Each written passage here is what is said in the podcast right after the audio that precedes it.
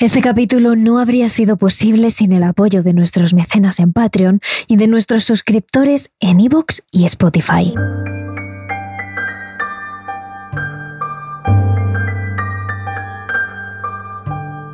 En el capítulo de hoy por fin trataremos uno de los temas más pedidos de este podcast desde el momento en que fue creado. Hablaremos de una de las entidades más conocidas a nivel mundial, centenares de personas de prácticamente cada país del mundo han reportado haber tenido experiencias con esta entidad. Y solo hace falta una pequeña búsqueda en Internet para encontrar aterradoras historias reales que incluyan a este ente. Estamos hablando, por supuesto, y como ya habréis imaginado, de nombre del sombrero.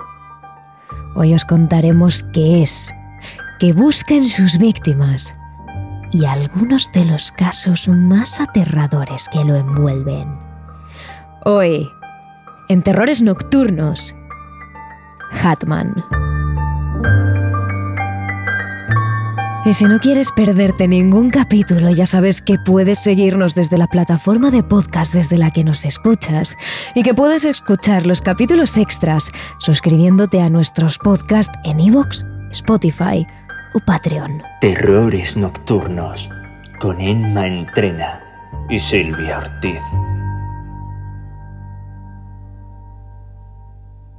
Hetman es una entidad fácilmente reconocible por su aspecto, porque aunque se pueda distinguir de diferentes formas, lo cierto es que todas ellas guardan un parecido muy fuerte. Hetman es una figura humanoide, un hombre, normalmente de una altura superior a la media, a veces incluso más. Le caracterizan dos cosas, su gabardina negra que lo envuelve prácticamente hasta los pies y su sombrero de copa, también negro. Para unos es una figura totalmente oscura, entre física y vaporosa, que no acaba de estar realmente ahí. Los que ven más allá afirman que en medio del espesor de la negrura, entre su gabardina y su sombrero, ven unos ojos pequeños y luminosos, como dos pequeñas llamas de fuego que titilan en color rojo, amarillo o naranja. Otros han llegado a verlo de una forma aún más física y pueden distinguir incluso los rasgos de su cara. Se trata de un rostro pálido y muy, muy delgado, como si llevara meses sin llevarse alimento a la boca, todo hueso y tendones, casi cadavérico. Tiene los ojos hundidos y los labios secos, y por el aspecto de su cara, parece un hombre mayor, muy mayor, pero de una edad indeterminada, atemporal, como si fuera eterno. Así es como lo describen aquellas personas que desafortunadamente han sufrido un encontronazo con él. Pero realmente, ¿qué es Catman? ¿Es un fantasma? ¿Un espíritu? ¿Una entidad demoníaca? Bueno, la mayoría de los expertos lo clasifican en la categoría de Shadow People o gente de la sombra. Este concepto surgió el 12 de abril de 2001 en el programa de radio americano Coast to Coast AM, cuando el presentador Art Bell animó a los oyentes a enviar dibujos de los seres de las sombras con los que hubieran tenido encuentros. Le llegaron literalmente miles de dibujos de sus oyentes. Y casualmente, en muchos de ellos se repetían las mismas figuras. Era para él increíble que miles de personas que no se conocían y que jamás habían hablado entre ellas hubieran dibujado a los mismos seres, como si hubiera algunos arquetipos o personajes que se repitieran una y otra vez. Pero la primera investigadora en bautizar el fenómeno como The Shadow People fue la investigadora Heidi Hollis, que publicó un libro sobre el tema en octubre de ese mismo año. En el libro, las gentes de las sombras se califican en cinco tipos. Sombras amorfas o vaporosas, sombras humanoides sin rasgos diferenciados, sombras humanoides cubiertas por una capucha o un hábito a los que se les conoce como el encapuchado o el monje, sombras humanoides con ojos rojos y por último, Hatman o el hombre del sombrero, que constituye una categoría en sí mismo. Pero ¿de dónde vienen estas entidades? Según este libro, podrían tratarse de habitantes de dimensiones paralelas que nos visitan y que se presentan ante nuestros ojos de una forma u otra según nuestras creencias y contexto histórico-cultural. Por eso siempre aparecen en la misma forma. Normalmente lo hacen cuando la persona se encuentra en la cama, en medio de la noche, en un estadio de vigilia a punto de dormirse. Por lo que muchas veces la gente los relaciona con los visitantes nocturnos o con la parálisis del sueño. Pero hay relatos que prueban que en muchas ocasiones aparecen también a plena luz del día, en medio de un salón. Por lo que no son visitantes nocturnos. Pero es cierto que el momento de la vigilia es en el que más posibilidades hay de que aparezca. Otros momentos de riesgo son los llamados momentos de alta vibración esos momentos en los que las personas están pasando por un buen momento de salud, tanto física como mental, o en los que hay peleas, enfado, tristeza. Por lo tanto, la teoría mayoritaria es que Hatman formaría parte de esa gente de las sombras. Aunque hay otras teorías que lo sitúan como una entidad demoníaca, ya que muchos de los que lo han visto dicen haber sentido el mal en estado puro Así que muchos creen que no es más que eso. Un demonio. Simplemente puro mal encarnado.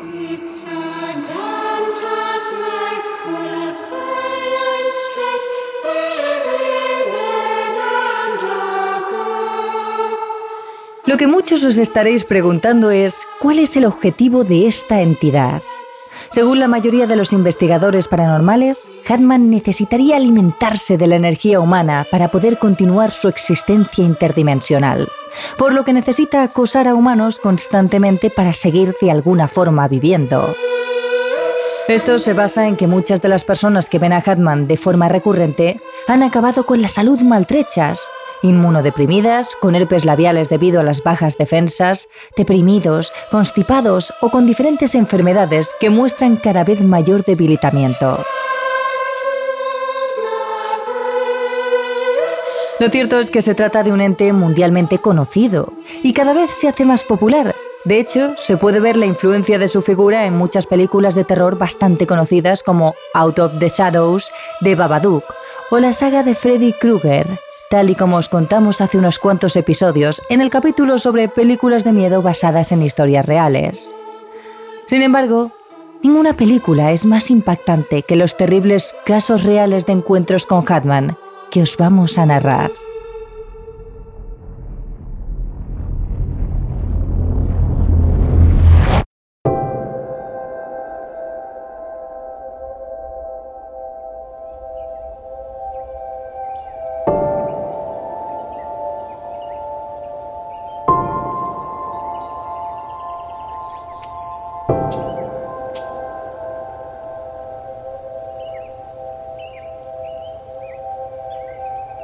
Es la historia de Robin, una mujer joven de Alexandria, un pueblecito situado en Ohio, en Estados Unidos, que decidió contar su historia en el blog shadowpeople.org, donde miles de personas comparten sus experiencias con personas de las sombras. El caso es que Robin era, como hemos dicho, una mujer joven. No tenía ni 30 años cuando se casó con su marido. Era bonita, elegante y muy valiente. Eso era lo que había enamorado a su marido. Poco después tuvieron a su primer hijo, un niño sano y precioso, de tan solo tres meses, con el que se habían mudado a su nueva casa. Además, Robin tenía una, podríamos decir, sensibilidad especial para el mundo de lo paranormal. Era capaz de ver y escuchar cosas que otros no veían o escuchaban la actividad del más allá. Ya desde que era pequeña, en la casa de sus padres, era capaz de escuchar voces, de ver siluetas, fantasmas. Pero jamás le aterró. Todas las presencias eran benignas o tenían unas energías positivas, tal y como cuenta ella misma. La casa en la que vivíamos en ese momento tenía sus propios fantasmas. Oíamos voces y veíamos gente pasar por las otras habitaciones. Crecí en una casa embrujada, así que nunca me molestó, a menos que las voces nos mantuvieran despiertos por la noche. Y eso solo era molesto, no aterrador. Es decir, Robin no era una persona fácilmente impresionable por lo paranormal. Estaba acostumbrada a ello, formaba parte de su vida, no era ninguna ingenua. Así que cuando su marido le avisó de que tenía que ir un fin de semana a Wisconsin a ver a su familia, a Robin no le importó pasar las noches sola con el bebé. Pero nunca imaginó que durante esas noches viviría una de las experiencias paranormales más horripilantes de su vida.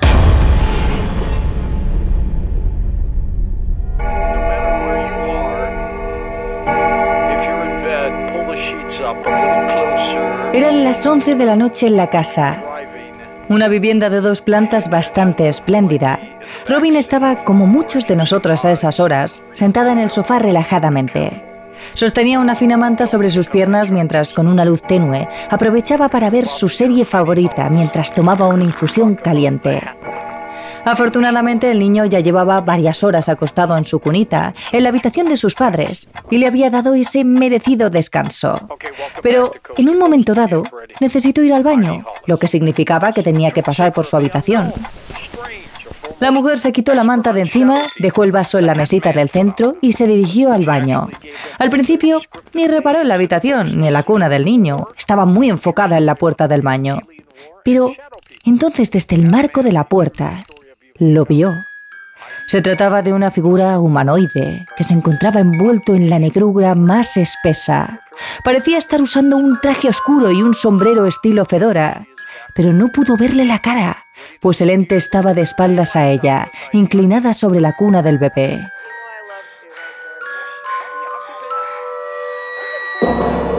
En ese momento, todo el cuerpo de Robin se paralizó. Tan pronto como llegué frente a la puerta, todo mi cuerpo se congeló.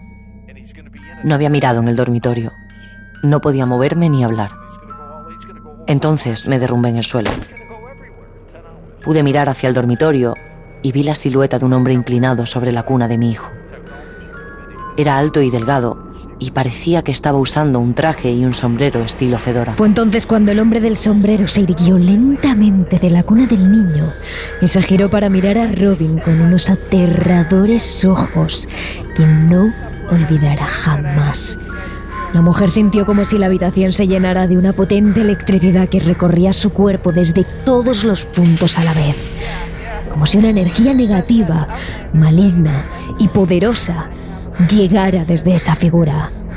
Robin, con sus habilidades especiales para lo paranormal, pudo sentir perfectamente cómo el ente estaba enfadado, furioso más bien, porque ella no se había quedado en el lugar que le correspondía, en el salón, donde no podría proteger a su hijo. Pero, sin más, Hadman dejó de mirarla y volvió sus horribles ojos rojos hacia la cuna, hacia su hijo. En ese momento fue cuando Robin encontró la fuerza para moverse. Algo la empujaba al suelo. No sabía si eran sus propias fuerzas que flaqueaban del miedo o si era esa poderosa energía que ese monstruo desprendía. Robin solo estaba segura de una cosa, y era que ese ser no era como los fantasmas que había visto antes. Era maligno, negativo, un diablo, el mal en su estado más primigenio. Pero con todo y con eso, cuando la criatura se giró de nuevo hacia su bebé, Robin consiguió arrastrarse como pudo adentro de la habitación. La electricidad se hizo más fuerte en todo mi cuerpo. De alguna manera me las arreglé para susurrar, Aléjate de mi hijo. Escuché un profundo gruñido gutural que parecía provenir de todo mi alrededor. Entonces grité, ¡Fuera! El hombre volvió a enderezarse completamente, con la altura descomunal y su sombrero que lo hacía aún más imponente. Miró directamente a Robin y por un momento parecía que ese monstruo iba a dirigirse hacia ella. Entonces, escuché un crujido y desapareció, dejando manchas azules en la habitación como cuando miras el flash de una cámara cuando se apaga. En cuanto desapareció, el bebé se puso de costado y comenzó a vomitar sobre su cunita. Su madre, que de repente podía moverse con normalidad, se levantó y corrió a por su niño que, en cuanto terminó de vomitar, comenzó a llorar desesperadamente.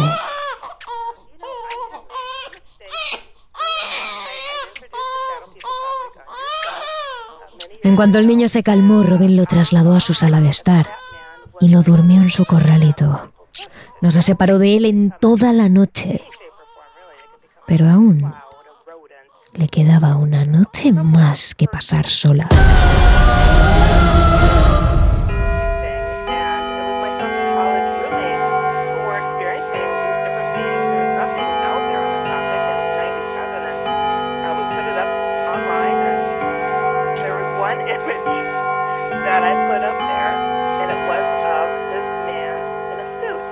Esa noche, al igual que le hice la anterior, durmió a su hijo en el salón en una pequeña colchoneta que estaba en un corralito. Mientras tanto, Robin estaba en el sofá mirando la tele, sin verla, algo tensa por lo sucedido la noche anterior. Otros podían pensar que había sido un sueño, una alucinación, pero ella tenía experiencia en aquello. Por supuesto, eso no lo era. Fue entonces cuando dieron de nuevo las once en punto de la noche y todo el cuerpo de Robin volvió a sentir esa electricidad. Sentí que mi cuerpo comenzaba a temblar. Miré hacia mi comedor y vi al mismo hombre sombra parado en el arco entre mi sala y el comedor. En voz baja y severa le dije, sal de mi casa y deja a mi hijo en paz. No vuelvas nunca más. Desapareció de la misma manera que lo hizo la noche anterior. Pero las manchas azules no eran tan brillantes. Y de nuevo, una vez esa horrible presencia desapareció. Su hijo volvió a levantarse entre llantos para vomitar. La teoría de Robin era clara. Ese ente era de otro mundo, ya fuera del más allá, de otra dimensión, daba igual. Fuese lo que fuese, cada vez que aparecía ella quedaba paralizada y su hijo enfermaba. Eso quería decir que era lo suficientemente poderoso como para controlar su cuerpo y que se estaba alimentando de la salud de su bebé por algún motivo. Más extraño es que ni siquiera había necesitado tocar a su bebé para hacerlo. En todo caso, Robin llevó al niño al médico y todo parecía estar bien. En cuanto la figura desapareció, su niño recuperó su salud de hierro. Pero Robin lo tenía claro. La buena salud de su niño había atraído a esa horrible criatura, ese hombre del sombrero.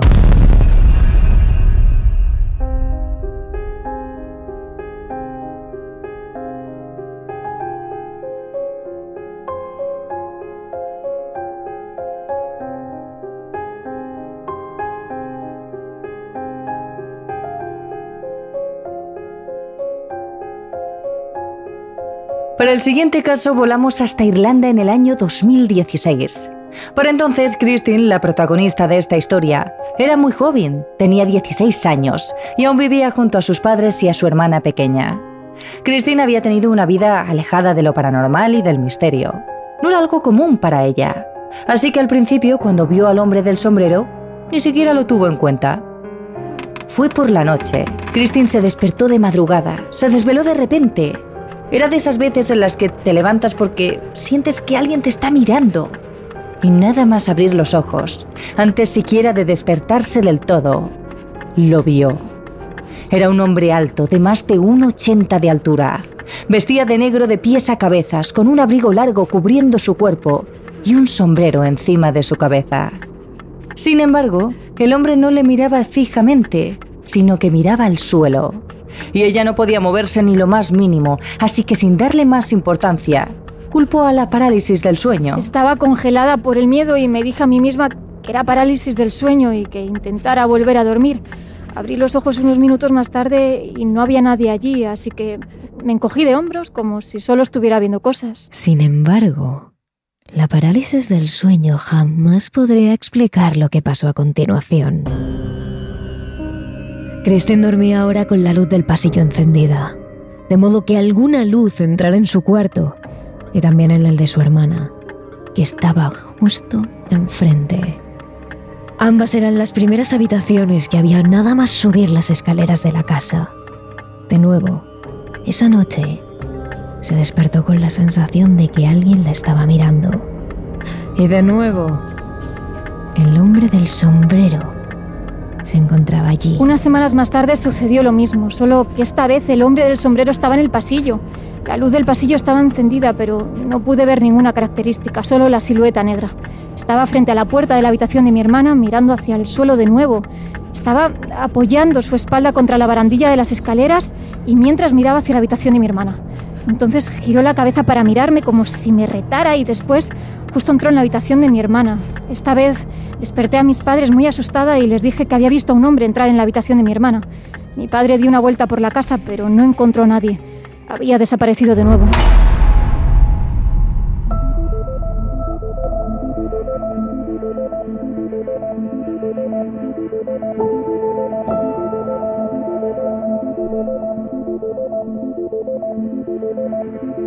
Al final todo se convirtió en algo semanal. El hombre de negro aparecía en la habitación de Christine una y otra vez, pero ella, pese al miedo, intentó achacarlo al estrés, a la falta de descanso, a la falta de sueño, a cualquier cosa no paranormal. Christine era muy escéptica con eso, era imposible que fuera real. Hasta que, noche tras noche, llegó el verano. Christine no tenía clase, estaba de vacaciones, relajada, durmiendo mucho, tranquila. Pero aún así, entonces volvió a pasar. Era cerca de la hora de la comida, estaba en la cocina preparando algo, cuando de repente, por el rabillo del ojo, vi algo al final del pasillo. Allí estaba él, estaba petrificado y me quedé quieta mientras lo miraba fijamente. Él estaba mirando hacia el suelo y luego me miró. Me miró antes de girarse y caminar lentamente hacia mi sala de estar. Desde entonces, Christine sigue viendo a ese espíritu de forma constante, al menos cada pocos meses y la sensación de miedo y de parálisis que le provoca no ha disminuido ni un mínimo.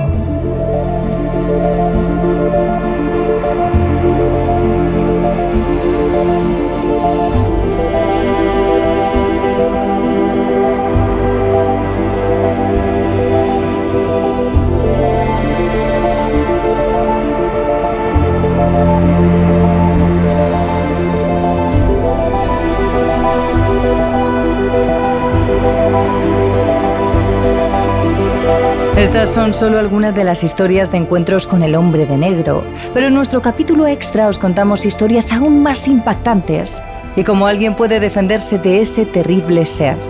Está disponible en Spotify, Patreon e iVoox, así que no dudes en hacerte mecenas o en suscribirte al resto de plataformas para escuchar este capítulo extra.